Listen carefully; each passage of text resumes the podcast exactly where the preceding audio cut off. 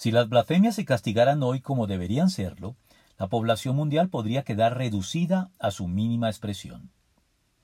Blasfemar es pronunciar palabras injuriosas contra Dios.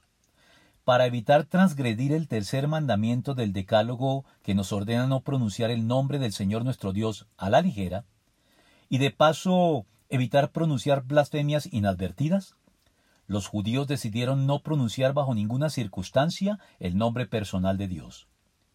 Solución que nos puede parecer drástica, pero que a la luz de la manera en que hoy se menciona a Dios en todo momento, en las circunstancias más vulgares y procaces, tal vez está más que justificado.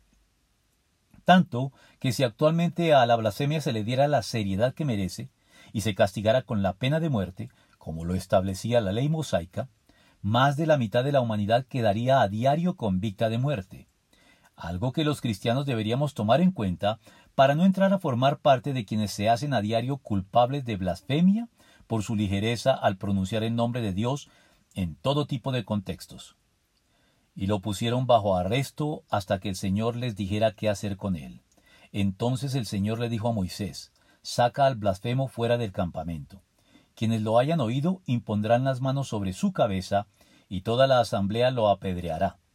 Diles a los israelitas, todo el que blasfeme contra su Dios sufrirá las consecuencias de su pecado. Además, todo el que pronuncie el nombre del Señor a maldecir a su prójimo será condenado a muerte. Toda la asamblea lo apedreará.